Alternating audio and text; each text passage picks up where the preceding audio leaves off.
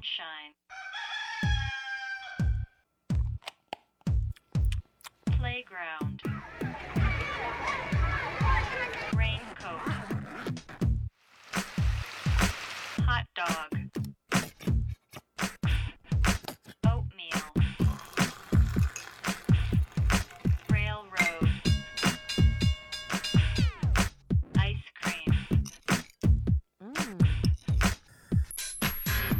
A B A B C A B C Darian。大家好，这里是初学者电台与 K Eleven 官方播客意犹未尽 Talk Eleven 合作的系列节目《A Doodle Odyssey》的第二期。我是今天的主播赵梦莎，我是陈嘉欣。大家好，我们今天特别开心，第一次跑到嘉宾的家里录节目。嗯，主要是嘉宾的家里就是太好了，我们一直在微博上看他发家里的照片儿，有很多 prints，还有玩具、玩具、嗯书，猫，嗯，唱片，我们就觉得非来不可。这个嘉宾就是一二三小老虎，大家好跟我们大家！打个招呼呗。大家好，我也是赵梦莎的本家，我的真名叫赵红，哦，也也是老赵。老赵，其实想找你聊涂鸦，就是因为知道你给《少年涂鸦梦》这本讲一个印度涂鸦小子的故事，写了一个序，嗯，这序言我们看完还挺感动的。后面就问小老虎愿不愿意跟我们聊聊涂鸦，虽然可能就是大家更熟悉他的身份是说唱诗人，所以我们想说涂鸦聊点什么呢？后面觉得其实不管是做涂鸦创作，还是说唱、做音乐、做其他的，其实有很多根源性是一样的，甚至可能成长经历都有共通之处。嗯，因为说唱其实跟涂鸦很相近嘛，它的起源都是起源于纽约布朗克斯的街区，嗯从那边六七十年代的时候生长起来的。然后包括它后面发展的过程，也是受到了彼此相互的影响。就是不知道你到目前为止的经历当中，有没有和涂鸦的一些比较直接的接触，或者你有没有一些比较喜欢的涂鸦写手 tag 之类的？我的小时候，那个第一个对这东西有印象，我觉得应该是张大力的那个涂鸦，没错，就那个一个半人脸的那个，对一个大。人头的侧脸，还有 AK 四十七的这个 tag。是，当时那部片子是叫《流浪北京》吧？那纪录片里边有这四个艺术家，其中有一个就是张大力。那也都是上大学的时候才看到这纪录片，然后才知道哦，小时候无数次在那个电线杆上，在那种铁路桥下，在一个个那个地下通道里看到的这个线条的人的这个侧脸，原来是出自这个艺术家的手笔。然后到后来，就像你说的，作为这个城市的文化中的一部分，然后也是 hiphop 文化中的一部分。从纽约起源，包括巴黎也有，东京也有，包括北京也有一些。北京的咱们本地的涂鸦，我是对那个滑板黑社会的李球球，零五二八，这是我印象最深刻的一个写手。对因为我跟梦莎在路上有看到这零五二八，对，他在呃望京公园的一个配电箱上面写了一个气泡字的零五二八。他非常了不起，我觉得他也应该算是中国最早的几个 writer 之一了。嗯，我们很多人其实没有直接的接触过说唱或者是涂鸦，那对于街头的认识很多来自于一些二手的经验，比如说电影啊、纪录片啊，甚至是一些综艺，总觉得它离我们日常生活还是比较远的。我们对于街道的想象，其实就是通过这些东西来来建构的，然后它会形成一个既定的印象。比如说，我们说到街道，就觉得它是叛逆的，它是它是自由的，然后它是有点江湖气的那种。对，那除了这些大众认知之外，街道对于你来说有什么其他的比较吸引你的点吗？呀我们可能也确实赋予了它太多的这个牛逼的感觉、姿态式的东西，但我觉得它里边一最核心的就是他们是很好玩的，嗯这个是一个特别重要的东西。就像小孩儿在那个墙上画点小人儿啊，画点什么的。我我当时上一次回北京，呃，就是过年了，然后因为我姥姥家在东四，那边儿很多胡同，我在胡同里溜达，进了一个院子，看到那个墙上就是画着很多好玩的小机器人儿啊，包括奥特曼什么画的很好，然后配了一些奇怪的画，然后互相骂一骂什么的这种，我觉得这他那个东西，如果我们不去解读他的叛逆、他的创造里面，他就是很好玩儿。我相信这个人他画这个时候他一定很快乐的，尤其小孩儿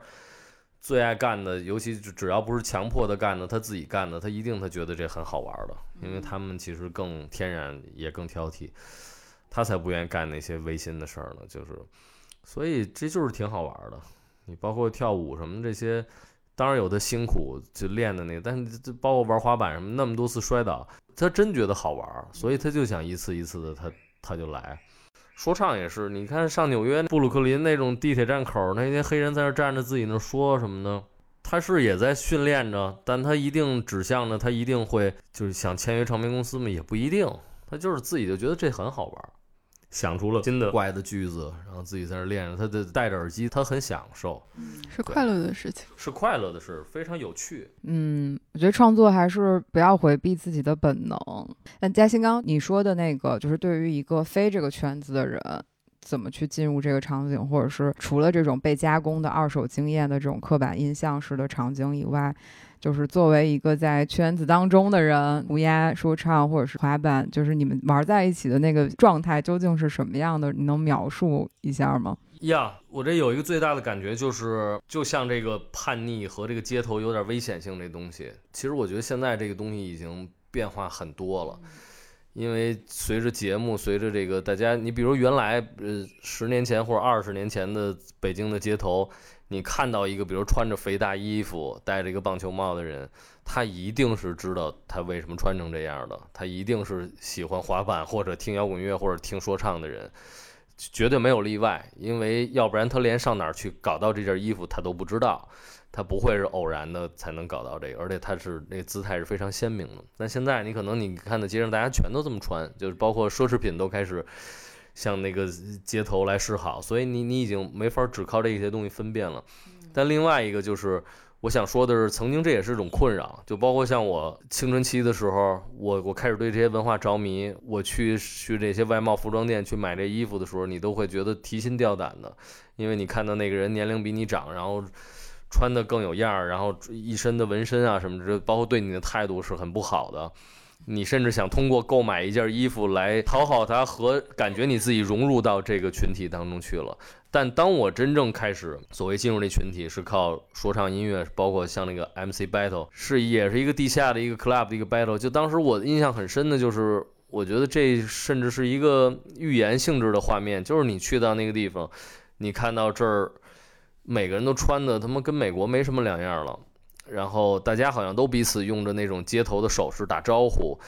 非常火辣的女孩喝着酒，大家都很自然，甚至于他妈的非常的嚣张。你觉得你跟他没有一点关系，但当你赢得了这个说唱的比赛的时候，所有人过来，他们都不管知不知道有你这么一行，那一刻我感觉是尊重真本事的。我觉得这个街头是一个很诚实的一个环境，就是得玩真的。得玩真的。你包括滑板也是，你可能看一帮滑板的哥们儿看着也都是不太好惹，但当你到那儿，哪怕你穿的很土，你真的做出了很牛逼的动作，马上你们成为朋友，然后可以一块儿坐在一个街头便利店上买几罐啤酒，一块儿马上成为朋友。呀，我的意思就是行动是很重要的。嗯，当然你你想穿的酷一点儿，我觉得服装也有它反叛意义，但是没那么重要。然后所谓人际关系也没有那么重要。你有真本事，你就有朋友，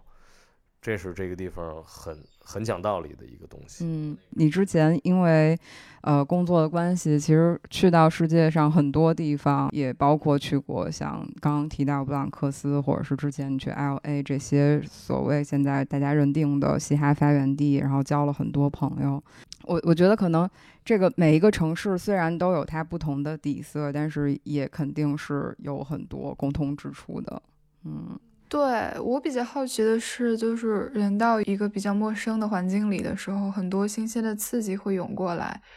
你会通过不一样的方式，从一些不同的东西上去获得一些灵感。但是通过说唱或者是涂鸦这样一种特定的街头的方式去创作也好，或者是和当地的朋友去交往也好，它有什么特别之处吗？我觉得整个 hiphop 文化里边特别珍贵的一点就是 digging，就是挖掘。我觉得它可能是一个后现代的艺术，也就是它，比如说继承了像达达呀的一些关于拼贴的想法，还有就是像杜尚的那种，就是说我是基于现成品的一个再创造，甚至于现成品就是我的创造。所以，嗯，他经常是在唱片店里去发掘很多老的唱片，截取里边的片段，重新的拼接，甚至于把两个不同年代完全不相干的音乐给打碎了，然后融合到一起。甚至于，比如说你听到他的这一声鼓声。是来自于一张唱片，那个卡片的那叮的这么一声是来源于另外一首歌，然后某个汽笛声是来源于另外一张唱片，然后某一段人声已经被切片到你根本分辨不出来它的原唱是什么，但是它作为一个点睛之笔也存在于这首歌里，所以因为这种习惯，他们要大量的进入唱片店去挖掘、去采集，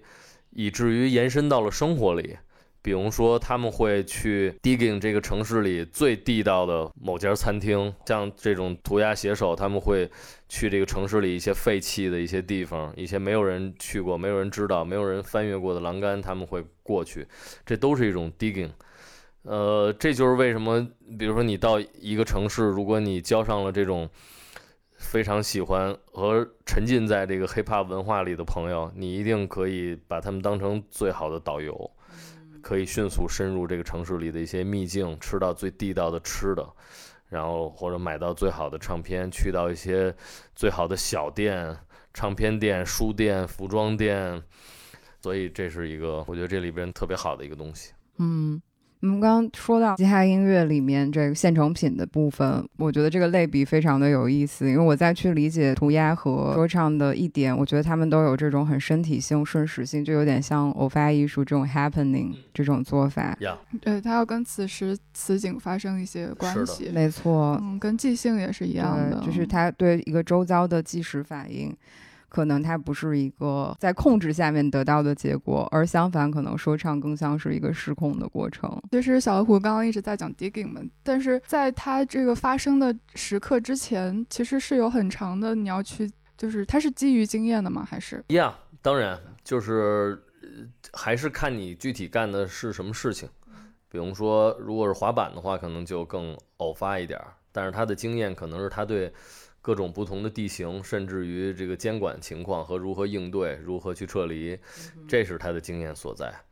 但你要说做音乐的话，那是，那你可能要花大量的时间，其实是在挖掘这个唱片。嗯，对，我觉得这个经验可能不是一个有预谋的，或者是有准备的经验，是一个日常的沉淀。有的时候也会自己对这个东西。去突破，可能刚才对这个挖掘音乐的这个描述，让你觉得它是一个漫长的过程。呃，但比如纽约那儿也有一个做 beats 的一个节目，就是让这个每期的这个 beat maker，他去一个唱片店，把他的眼睛蒙上，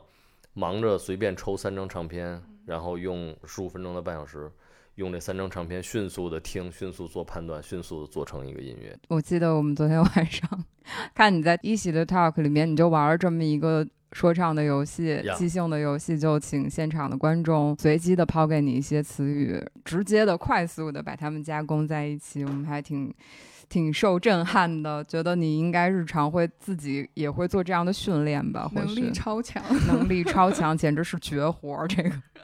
其实你们玩一玩也会发现没有那么的难的。就是大家都会有自己的想法，至少我觉得，比如说，如果你们试一试的话，当然不是是，当然不是现在，我我没有 开始紧张，对对对对，不要压力，就是说，其实你会发现，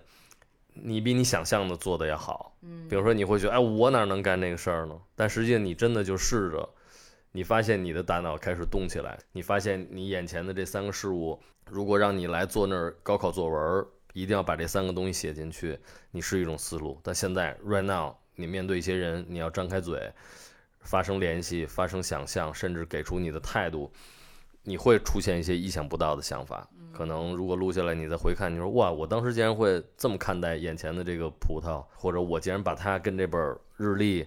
竟然这么巧妙地联系在了一起，甚至还说出了一个我心里对某个事情的一个隐秘的看法，竟然就这么脱口而出了。其实是可以的，对，嗯，因为它某种程度上是受直觉驱使的，就是要当下立刻，不像高考写作文那样，它有个时间给你，你要去去思索、去写框架。是，但对于创作来说，这是一个完全交付的过程。我觉得说唱一定程度上是一个很特别的创作方式，我觉得挺勇敢的这个事情，就像小老虎刚刚说，你会不自觉的把你的一些潜意识交出去。，对交付出去。嗯，嗯，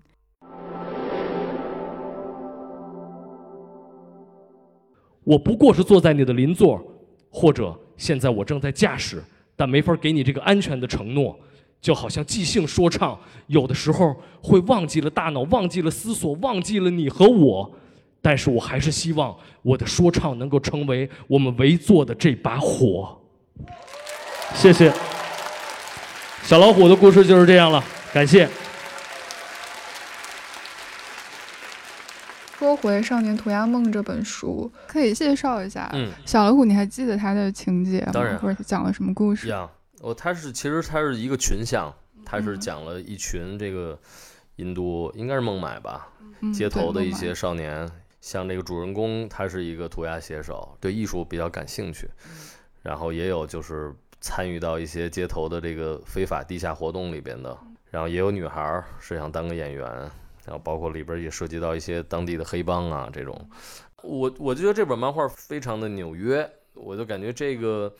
这个故事内核其实换一个场景的话，和我很喜欢那个美剧叫《Get Down》，讲的基本上就是布朗克斯那个 hiphop 音乐刚刚发源的那个时候，包括里边的一个叫 Shaolin 的一个人物，他是一个 B boy，他是一个舞者，然后他也是帮帮人去贩卖一些毒品。就是你看，就是他们挣扎在自己的梦想和这个残酷的街头生活当中，是一种撕扯。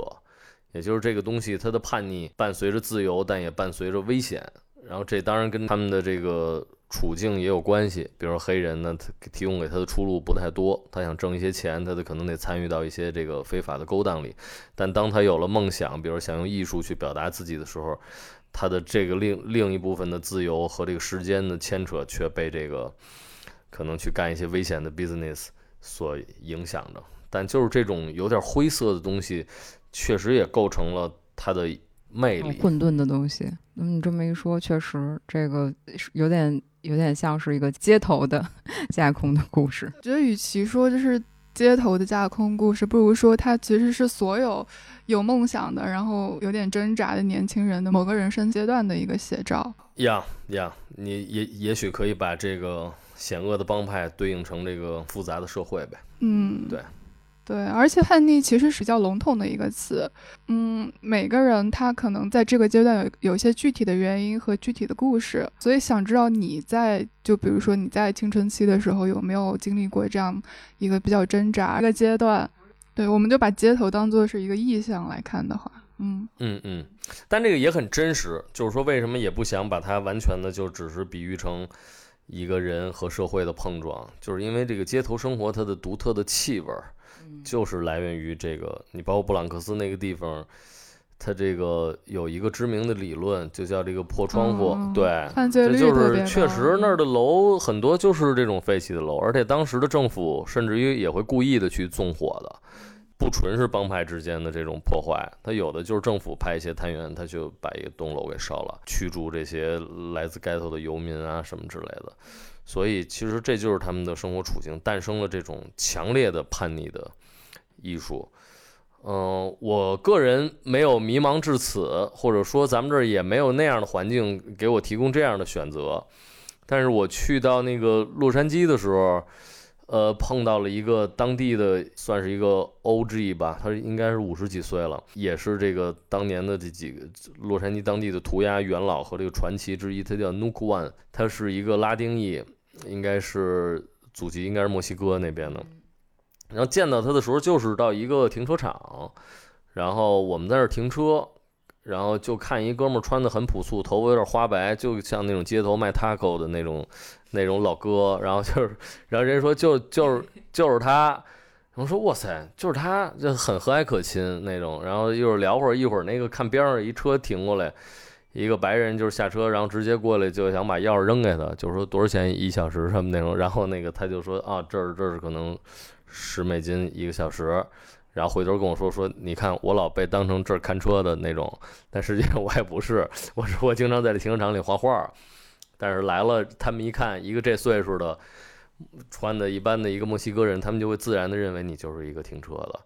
呃，感觉心态也特好。然后他那不是他一指，因为那边上有一个大楼，大概呃六七层高吧，就是好几十米的那个，然后画了一个巨大的一个墨西哥的一个老祖母的一个形象。他说这就是我画的我的祖母。祖母包括这年长的女性，在他们那墨西哥的文化里也是有意义的，就是智慧的，然后温暖的、有力量的这么一种象征。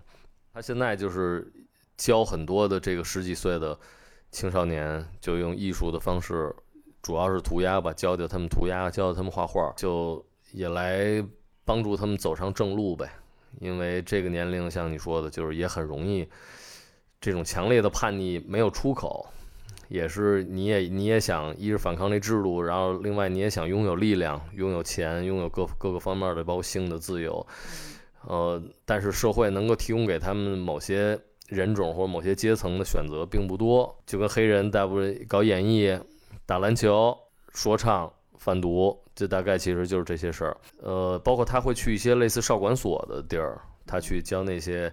犯过错误的年轻人，重新的用艺术也是治疗他们自己。说有一个年轻人，反正当时在少管所里，后来出来过了几年，说已经成为一个滑板设计师了，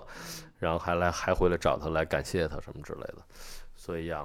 你刚刚提到像就是这些欧吉，你在生命当中有你自己可能在成长过程中的像 mentor 这种前辈，然后他更年长，他引领过你什么吗？就是你的成长过程中有这样的角色吗？比如说，好的音乐人或者好的画家，他们曾经给我的指导，就是我觉得还是因为他们身上的创造力吧。当然，也许有的人身上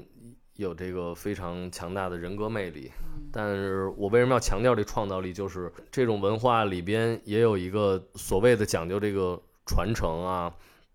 但有些时候，我老觉得这东西特别容易的就变成一种教条。就是意思就跟这个师傅一样，就是说，哇塞，我我一定得尊重我的师傅。然后他他甚至有的时候发展成一种宗教，比如说这个所谓的 hip hop 的三个创始人之一，这个叫 African Bambata 的这个这个哥们儿，他就后来就成立了什么 Zulu Nation 啊什么之类的。我没有不尊敬的意思，这是我个人的一个诉求，就是这种。有点组织性的，有点甚至有点宗教性的这个东西，我都是很排斥的。因为曾经的叛逆，最后变成了一种固化式的规则，甚至要强迫别人去来尊重和尊敬，我觉得这都是有问题的。对，大家就自由的，最好就是个体吧，证明你自己，然后乱搞一搞。我们其实觉得。就是涂鸦跟其他街头文化是相通的嘛，就是可能做节目做选题的习惯吧，也很想去试着去追问一下，那街头的精神到底是什么？对，因为你刚刚其实反复说到了叛逆、创造力，然后梦这这这几个词。对，可能每个人会就是对这个自己在所做的文化或者什么，也会有一些不一样的理解和想法。我觉得首先它就是更加。容易的赋予更多人创造的权利，甚至是于是种方法。比如说以这个音乐为例，原来你可能得是家里有钢琴，有乐理，到后来你变成了就是一把吉他，到后来你连吉他你也不用，一张嘴就可以，有这脑子就可以。我觉得在说唱在之后就是脱口秀，他连节奏也都不用了。也就是说唱，如果你说，哎呀，我有话想说，但我压不上点儿啊，我不会押韵。但现在这个单口喜剧把这个束缚又进一步的摆脱。那当然，我觉得幽默是一个非常困难的事儿。但是我的意思就是说，他他都在一步步的解放更多人的创造力。因为你可以看到很多单口喜剧的从业者就是普通人，甚至说唱歌手还有一个固定的形象，是吧？你得比如有个什么背景，还是你酷一点，怎么着的？单口喜剧的很多让你感觉到，呀，这就是一个很普通的人。甚至有点衰的人，我觉得这是很了不起的事儿。然后涂鸦也是，是吧？就是喷漆、马克笔，不用画布，因为涂鸦它在中国文化里也有这个自谦的一个意思，就是我这个算不上什么书法，涂鸦而已，不是什么画儿。那或者也形容小孩子乱画，那有什么不可以呢？就像是这个 doodle 是吧？这个这个词就是乱画的意思呀。嗯。哇，其实我觉得跟 我们在做自出版，突然 想到也有很多共通之处。是啊，其实是把一个本身是在受制于规则、资本、具体的条件之下，把这个权利开放给更多人去使用的一种创作方式。那个你说到自出版，我那个前些日子看看一本书，是那个叫《说唱唱本与票房：北京民间说唱研究》。我天呐，对这个某种意义上来说，它其实是有点戏曲范畴的吧，包括可能里边有一些评弹呐、有一些大鼓书和鼠来宝、太平歌词什么之类的这些。但是其实就是说，可能从元代，然后一直到明清的发展，包括里边提到一个特别有意思的就是说唱不光是以这个。现场这种方式来传播的，他把这个说唱的唱词写出来，变成一个小本子，然后呢，当时就是由一些叫书坊的一些组织，就明确的说，这就是区别于官方的独立印刷，这就是独立出版，而且好多的这个在哪儿卖啊？是在卖馒头的地儿卖，对，跟馒头一块卖，然后人家可能，比如说，假如说咱买本书十几块。那他那一个唱本呢，可能几毛钱，所以很多人可以很轻易的买到这个说唱唱本，回来就就研究他这个，就是跟鼠来宝的这种歌词似的，就在这看，就很有意思。我觉得当时看那时候，我觉得这就是说唱民民间的说唱和这个独立出版在一块儿了呀。确实，就是那个中国，我们觉得比较早期的这种。自出版的雏形，还有一个是志怪小说，其实它都是一个呃，相较于官方的叙事之外的一种民间叙事。是的，老百姓爱看爱听。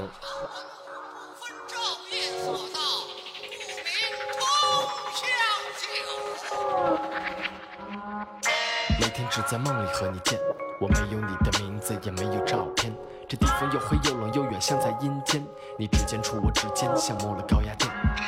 我是青春期的佛祖，你帮我破戒。从此我虽处俗世，与这世界和解。练成绝世武功，可我不想杀人。来到故宫皇城，根比武招亲。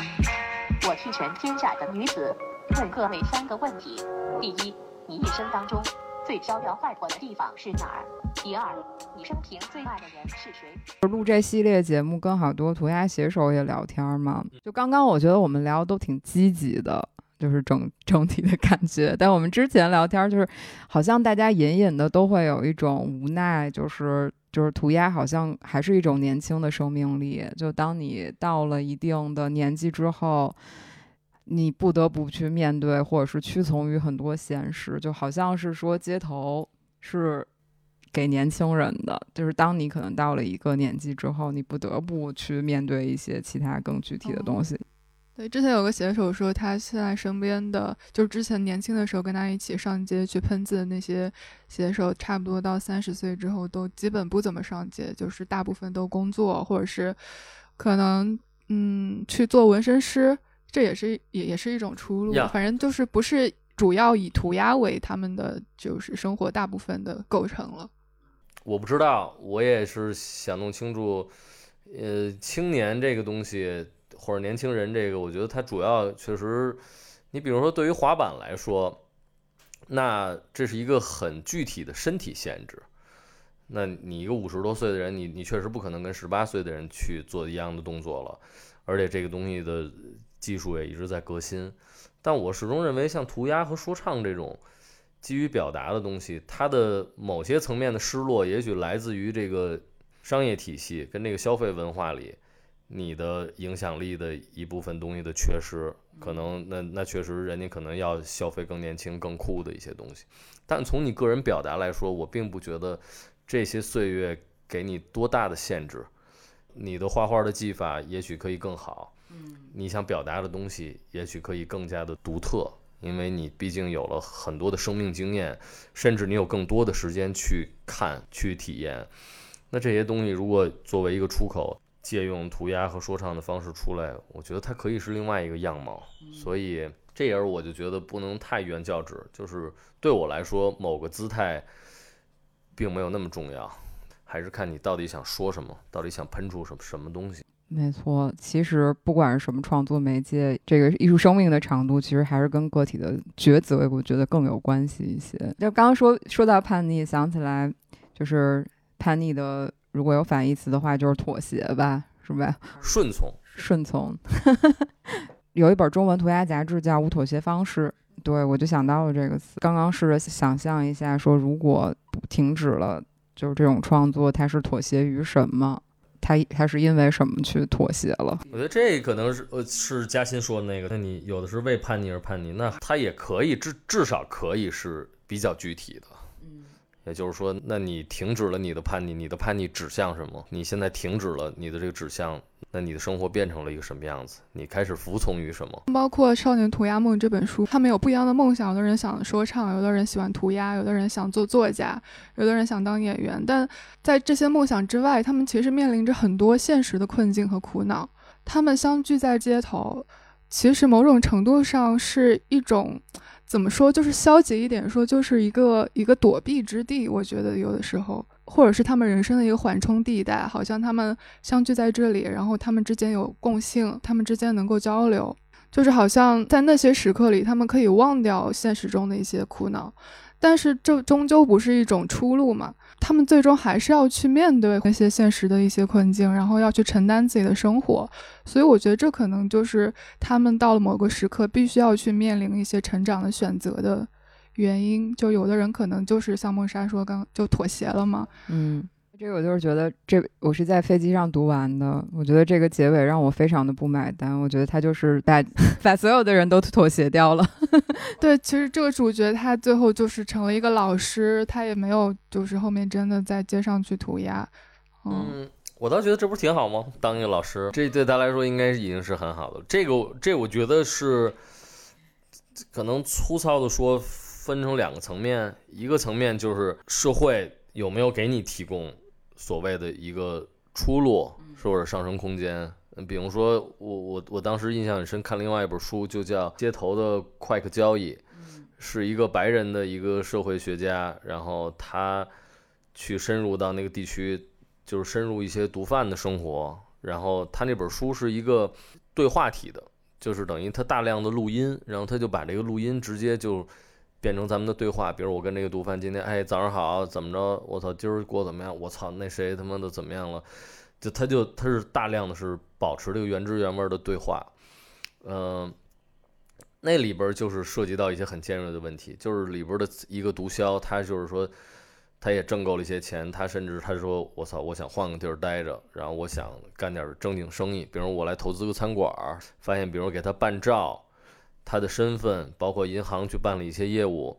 遭到了重重的挫折，这个东西让他就是破罐破摔，最后还是只能回到他的生意里，甚至回到这种暴力的生活当中。我觉得这是一个层面，就像是也许这本漫画里边就是说，那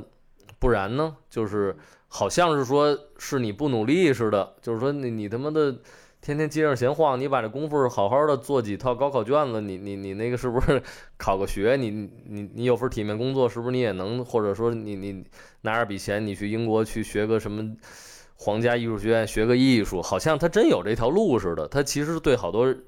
阶层或者对好多街头上的人来说，他确实他也没有这个路，所以也不能只把这个归结为他们本身的慵懒和软软弱。那当然，另外一部分也有就是。像你说，他们把这当成一个逃离现实的一个东西，但我也不知道。我觉得这就跟现在说到这个躺平似的，我觉得一定是坏事吗？就是躺平，说白了就是好歹我们有一个地方可以躺着，和好歹我们有一种选择，至少可以先说不。也许我没干出什么特别所谓好的事儿，但是。我就是不满意现在的这些东西，我先不跟随着这个愚蠢的浪潮了，我就先这么待着，我觉得也不错。这样，庄子就是吧，我当那棵丑树，我不去打仗。我觉得躺平是一种中年人的叛逆，很多年轻人就就就躺平了呗，这样。就是刚刚觉得好像说，这种叛逆的叙事是属于年轻人的，是属于青春期的。但我觉得躺平就是在这种呃一直要加速度、一直一直要进步的这种话语里面，你就选择退出，我不参与这个竞赛，我躺着。我觉得是一种成年人的选择，成年人叛逆的选择。嗯，刚刚说躲避或者逃避，我也不觉得这是一个很坏的词吧？对对对对对，不相对于。反正我觉得，对，比如说一些老的写手，或者说对一些老的音乐人，我觉得就像很多我们熟悉的北京的建筑，街道、餐厅留下过很多记忆的演出场所，都已经消失了，拆除了，像他们没存在过一样。那也就像你街上的很多你的 tagging，随便被别人拿刷子给刷上了新的油漆，但是你永远没法估计他对另外一个生命也许产生过什么影响。也许一个孩子看到这个，他惊讶了，他说：“哇塞，竟然有人在那个桥的那个侧面，甚至于只能半个鞋可以立足的地方画了这么一个东西，很好看。”也许这个课堂上的美术课从来没有让他产生过一点兴趣，但你的当时的一个叛逆的这么一次行动，给了他一个莫大的启发。你永远不可能知道对别人会是什么，我觉得这就是一个很让人鼓舞的意义。也许甚至于当过了些年，你的生命你觉得陷入了一种灰色。你已经失去了当年的一些冲动，但是它依然对别的生命起到一些影响。我觉得有些时候不把维度只放在自己这条线上，也是反而能够得到一些自由的感觉。嗯，确实，我觉得尤其是涂鸦吧，涂鸦虽然可能创作的时候是一个没有观众在场的创作，但它会影响的是一个无限可能性的人群。就就是它在城市这样的一个开放的公共地带，你谁知道呢？你会遭遇到什么？嗯，所以这可能真的是一种街头创作的魅力所在，特别像人种花草一样。比如说，你是一个喜欢散步，或者你你可能喜欢晒太阳、玩飞盘，你走着走着突然出现一大片草地，你会觉得我操太爽了，说这个城市有这么一个地儿太舒服了，你也想在这躺一会儿，那它就给你一种惬意、自由的感觉。那就像你走到城市的某个地方，你看到。那墙上布满了涂鸦，或者某条街道，你就你会觉得突然有种亲切的感觉，给所有喜欢叛逆的人，或者喜欢这种文化的人一种哇塞，这儿太舒服了，这太有意思了，就是一种找到了家的感觉。就是说唱、涂鸦，其实都是有一种怎么说呢？我觉得就是有一种很强烈的感染力。反正涂鸦能产生巨大的力量的，像香港那个九龙皇帝，不过这些都是可能是相对来说比较政治性。诉求的涂鸦了，还有像那个柏林墙上的那些东西，像这个以色列和巴勒斯坦中间的那个隔离墙上面这些东西，包括像美国跟墨西哥边境的这些墙上东西，我觉得那是真的涂在了最好的地方，涂在了。真正涂在了规则上，涂在了分界线上。就叛逆，其实叛逆的，你要说真是终极，可能就是在试探着这些最严酷的边界吧。嗯，规则的边界，接受的边界，对，和暴力的边界。所以突然想到，我们在试着想象，把涂鸦这种不能被驯服的、本身很自由的，从街头带到百合子，真的好像是在 驯化一头巨兽的感觉。好像是一个伪命题，甚至好像把它放进白盒子，某种程度上削弱了它的这种根本的自由和创造力。我在想另外一个，比如说，哪怕一个城市里只有一处涂鸦作品，但是没有人知道在哪儿。比如说，对大多数不居住在这个城市和不知道这个涂鸦具体位于什么位置的人来说。整座城市因为这一处涂鸦变成了一个美术馆，而且变成了一场巨大的展览。你为了找到这个展品，你就要像寻宝一样走遍这座城市。这是哪件艺术品可以完成？只靠一个东西，随便一个人在某个犄角旮旯的一处乱画，从一个概念上，它突破了所有美术馆的限制。它把一个城市变成了一次展览和一个美术馆，哪怕它只有一件涂鸦的话，它也可以起到这作用。更别说，比如像纽约、巴黎、东京，甚至北京这样城市，有在那么多个地方，你有那么多不期而遇的这些涂鸦作品，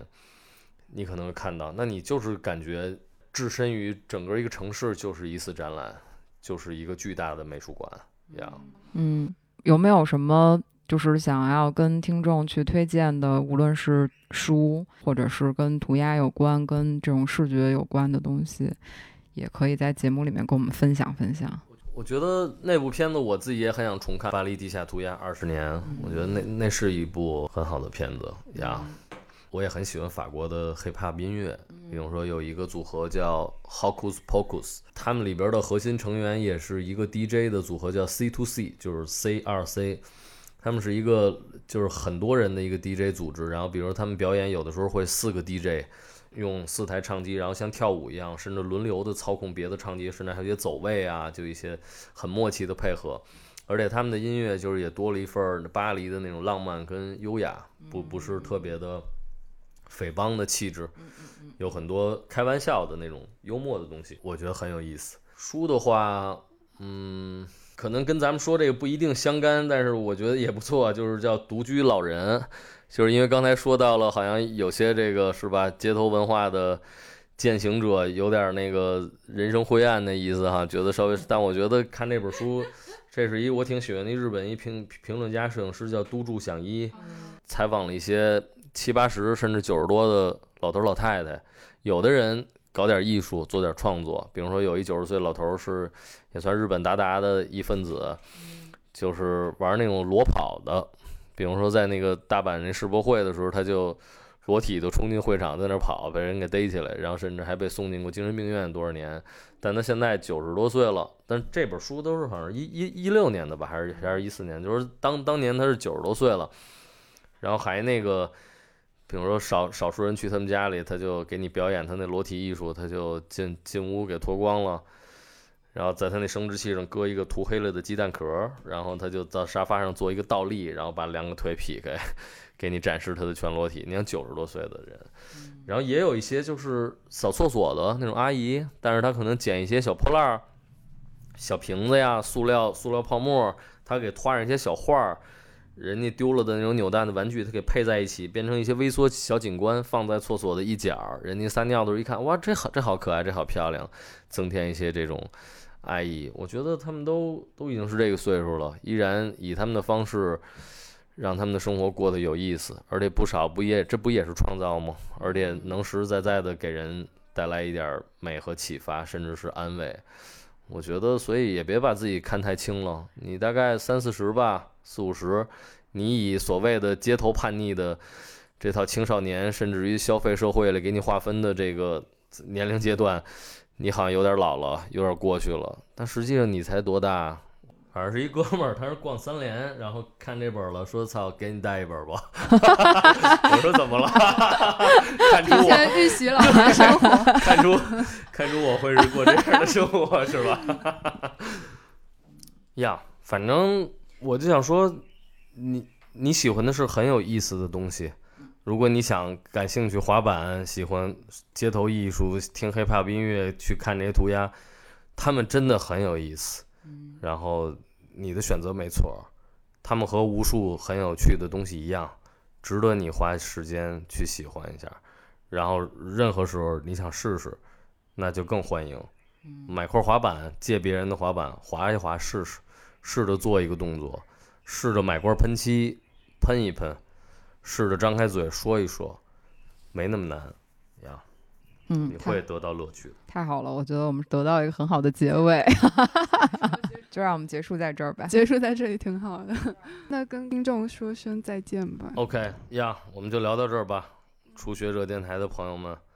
当个初学者很快乐。嗯，让我们发挥初学者精神，进入任何一个领域吧。谢谢大家的收听，我们下次再见，拜拜，拜拜。哎，这是什么？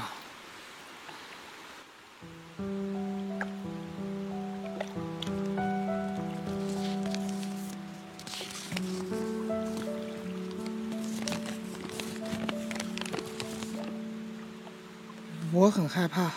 我不敢往下看，这不是一个可以说谎的时刻。我不敢闭上眼睛，如果可以的话。彼时彼刻，我的全身长满了耳朵。请原谅我，请你不要挂掉电话，抓紧绳子把我们系在一起吧。放松点，朋友，我在跟自己说话，我能听见水声，你是不是在咬牙？我会给你写一封信的，在下个快挂。我的嘴唇破了，鹰对我很感兴趣，不如就现在吧。命悬一线间，下一个飞身如果成功抓住一线天，我想跳个舞，突然快乐了起来。我能感觉到所有的身体都在抖动，我一点都不害怕，我成为一个点。成为衬衫的一粒纽扣，永恒的定住。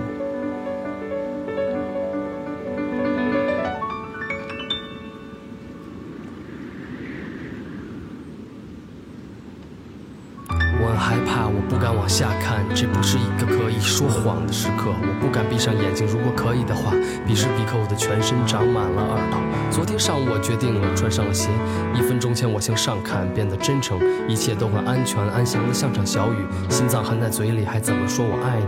我需要一把梳子放在鞋垫下边，我需要一个鞋垫把我世界隔开。小镇、咖啡馆、啤酒和鱼，准备一个箱子锁上过去放在这里。我把每个逗号都留在那里，那是一条路，节奏在我背后的口袋里。我会给你写一封信的，这不是一个可以说谎的时刻。